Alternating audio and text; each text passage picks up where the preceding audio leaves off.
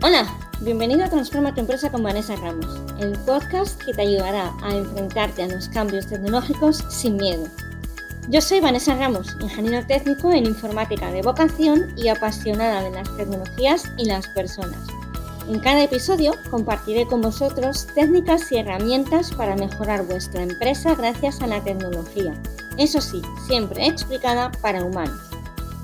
Si te mueven las personas, quieres hacer crecer tu empresa y quieres entender cómo la tecnología puede ayudarte a ello, ya seas pyme, micropyme o autónomo, este es tu sitio. Bienvenido.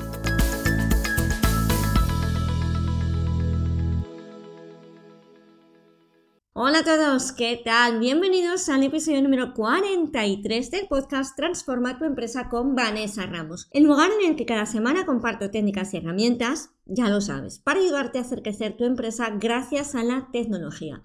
Hoy voy a hablarte de una herramienta que estoy más que segura que si me, si me sigues en otras redes estás, vamos, convencido al 100% de que estás harto de oírme hablar de esto. Vengo a hablarte de Gmail. Para mí Gmail es uno, bueno, para mí no. En realidad Gmail es uno de los correos electrónicos más utilizados y más reconocidos del mundo por muchísimas circunstancias. Y además me hace mucha gracia que estoy grabando esto el mismo día en que se creó Gmail, en que salió por primera vez este gestor de correo al mundo, el 1 de abril. ¿En qué año? En 2004. Nada más y nada menos. Yo no sé si te acordarás o si estabas enterado de esto, pero al principio Gmail solamente podías entrar por invitación. Empezaron a darse, pues igual que hoy en día se da eh, la invitación a entrar en Clubhouse. Exactamente el mismo formato. Gmail recibías tres o cuatro invitaciones cada vez que tenías una cuenta y la gente las pedía como locos, etcétera, etcétera. No recuerdo muy bien cuándo dejó de suceder esto. Yo sé que tengo el primer correo de Gmail en enero de 2016. O sea, en mi caso me tiré años utilizando otros gestores de correo, pero años y paños. Podéis echar las cuentas, desde 2016 hasta 2004, que fue cuando se creó el primer correo de Gmail. Estuve 12 años con diferentes gestores, con gestores que sobre todo venían a ser los típicos webmails. Por eso cuando digo que llevo desde 2016 utilizando esta herramienta y no la cambio por nada, es con razón. Después de utilizarlo durante esos tantísimos años que ya lleva funcionando Gmail, 17 va, ha cumplido justo hoy, ha cambiado muchísimo en el fondo, pero no en la forma, o quizás al revés. Realmente la forma no ha cambiado tanto, sí que en el último remake me hicieron como un lavado de cara para hacerlo un poco más atractivo, con las fuentes de una forma similar a como lo tenían en el resto de aplicaciones de Google, pero Realmente eh, Gmail no ha cambiado muchísimo a lo largo de estos años. Lo que sí ha cambiado son sus funcionalidades. Como digo, estoy enamorada absolutamente de cómo funciona este sistema y os lo digo porque he pasado antes por muchísimos otros, incluso en empresa. He trabajado con Outlook y en el momento en que nos hemos cambiado o se cambiaron a Gmail, aquello fue un cambio radical. E incluso hoy en día creo que Outlook todavía le queda muchísimo, muchísimo por acercarse a Gmail. Siempre lo digo, igual que Teams se come de calle a Meet, por ejemplo, o a Hangouts, Gmail no tiene ni punto de comparación con Outlook. La gestión de los correos en Gmail es extremadamente eficiente, cosa que todavía no somos capaces de conseguir en Outlook. Y hoy, precisamente esto es lo que os vengo a contar, porque Gmail es uno de los correos más reconocidos y utilizados del mundo.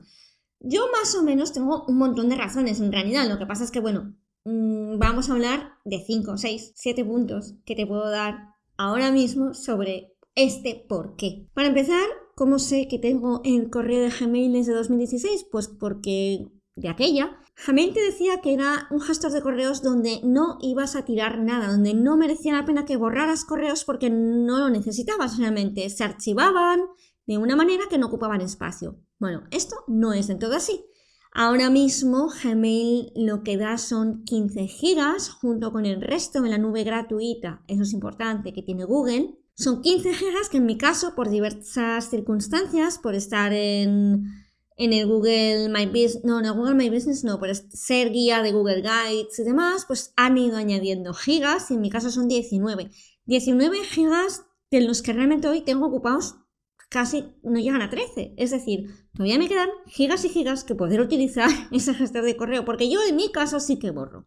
Yo borro todo aquello que tenga que ver con spam, con newsletters una vez leídas, con foros, con notificaciones, todo eso se va fuera. Creo que no merece la pena que esté en mi gestor de correos y mucho menos en mi vida.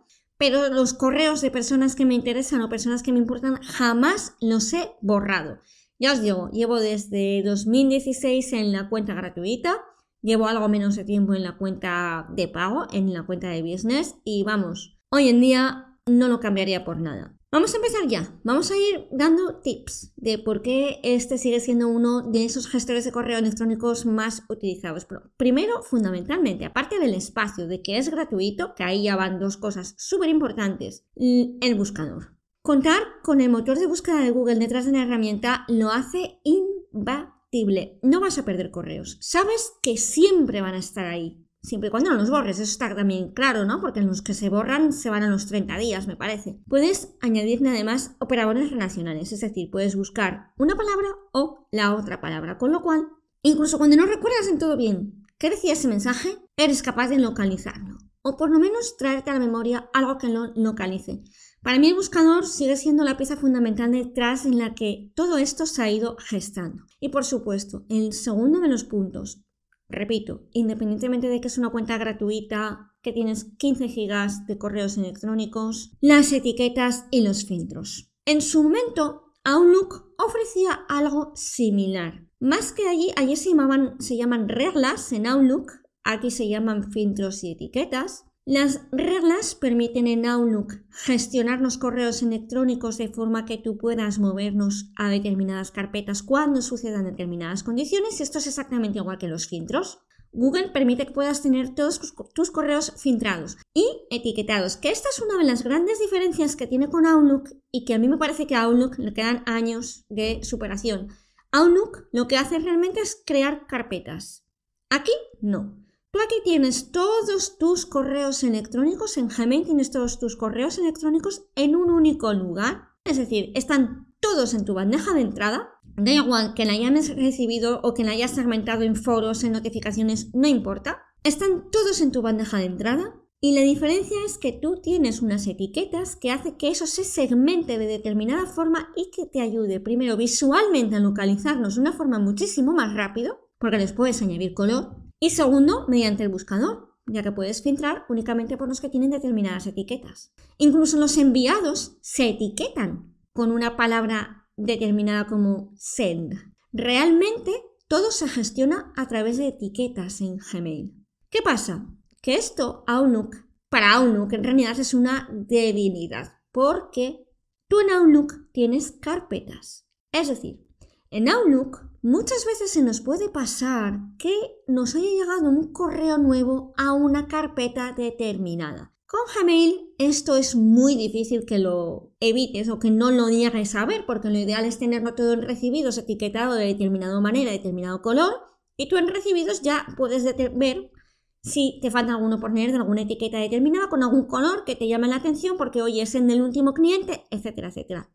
Esto Repito, en Outlook, al gestionarse en carpetas, quedan ocultas, quedan menos visuales. Con lo cual ya tienes que moverte de uno a otro lado para averiguar o ver o fijarte en el numerito que está en la carpeta. Ya os digo, para mí, las etiquetas y los filtros, el segundo gran acierto de Gmail. Acierto número 3. Al principio, sobre todo, era, eh, existía lo que se llamaba el laboratorio. Gmail lo que te iba haciendo era añadir funcionalidades que estaban en beta, es decir, no habían sido probadas. De ahí salieron herramientas como por ejemplo el deshacer el envío del mensaje, por ejemplo.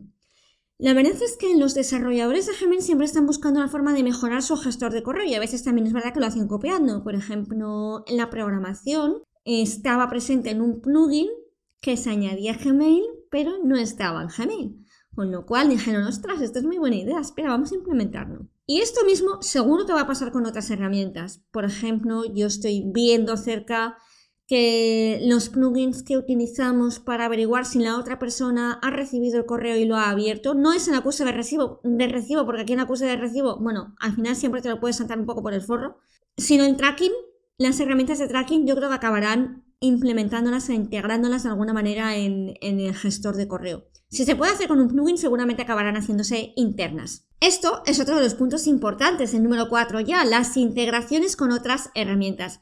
No es tan fácil como nos gustaría, pero realmente es posible crear una cita de Google Calendar desde el mismo Gmail o crear una tarea y se sigue trabajando en esto de integrarlo no solamente con las propias tareas, con las propias herramientas de Google, sino con otras herramientas que pueden ser como pueden ser HubSpot para controlar tu CRM y FTTT para que te envíe un correo electrónico cada vez que recibes una palabra clave. Un correo electrónico no, un mensaje push cada vez que recibes una palabra clave. En fin.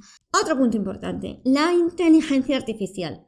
Sin que tú te des cuenta, Gmail está trabajando por detrás de una inteligencia artificial. Ejemplo más típico, cuando quieres redactar más rápido hay una opción en la que el sistema ya te va ofreciendo, y esto es bastante reciente, ya te va ofreciendo cómo va a continuar el sentido de la frase. ¿Por qué? Porque tienen un sistema por detrás que lee, evidentemente, todos los mensajes que se envían a través de la plataforma de Gmail y sabe que si tú pones, por ejemplo, adjunto envío, lo siguiente será el documento o quizás espero por tus noticias Simplemente al poner espero, el sistema ya sabe que lo que viene detrás es tus noticias o tu correo o tu información y te las ofrece para que tú simplemente tengas que darle al botón del tabular, al de pasa la siguiente palabra, puedes escribir todo eso que el sistema te ofrece. Igual ya está ocurriendo cuando recibes un correo electrónico y es fácilmente contestable. En la parte inferior aparecen unos botones que simplemente pinchas en ese botón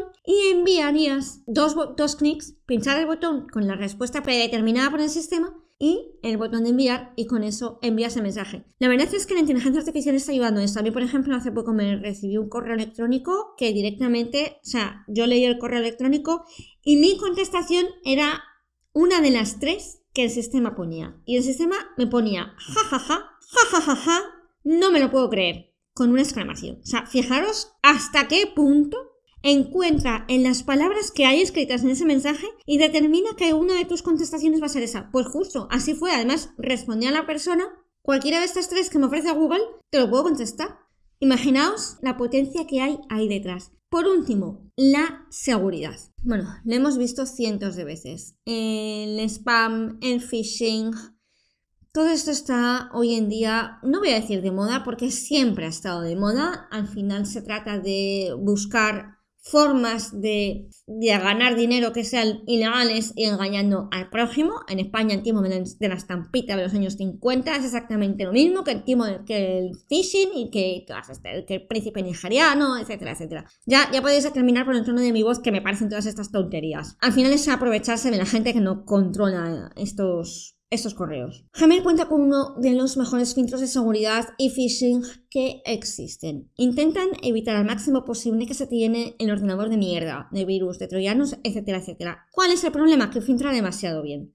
Hasta el punto de que muchas veces nuestros mensajes pueden llegar a ser considerados spam de una forma un poco aleatoria. Esto hay formas de evitarlo. Mejor os lo digo por escrito si queréis, si tenéis interés porque ahora mismo no me sale el nombre y en realidad son cuatro siglas. Hay formas de evitarlo de forma que eh, Gmail se entere de que en lo que va en ese correo electrónico desde el dominio X es seguro, tus correos no van a ser considerados spam. Y como digo, a todo esto al final hay que añadirle otras integraciones con las herramientas de Google. Cualquier cosa que tú puedas crear directamente en Google Docs no necesitas ya adjuntarlo, simplemente lo vinculas, creas un archivo vinculado mediante un link y el sistema lo único que hace es dar permisos para que la otra persona vea ese correo. Todas estas son las principales características que hacen que Google, en concreto Gmail, sea hoy en día todavía uno de los mejores sistemas de correo.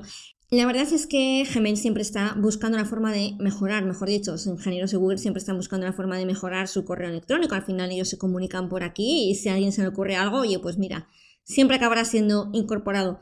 Estoy deseando ver qué hacen para celebrar la mayoría de edad. Hasta aquí el episodio de hoy. Gracias por estar ahí, gracias por escucharme. Si quieres saber lo que te he comentado antes, para hacer que tus correos de Gmail no sean considerados como spam, déjame un comentario o mándame un mensaje a info.vanessaramos.com y te lo respondo encantada. Y como siempre ya sabes, si te ha gustado, dale a me gusta, comparte, comenta, déjame un mensaje, lo que necesites, ya sabes dónde estoy. Nos escuchamos la semana que viene. Un abrazo muy, muy fuerte. Me despido hasta el próximo episodio de Transforma tu empresa con Vanessa Ramos. Recuerda que puedes escucharnos todos en mi web, vanessaramos.com, además de en las principales plataformas de podcasting como Spreaker, Google, iVoox y por supuesto en mi canal de YouTube. En la web encontrarás también todos los enlaces a los que hago referencia en el podcast y notas adicionales. Suscríbete para no perderte nada. Un abrazo virtual y te espero el próximo viernes.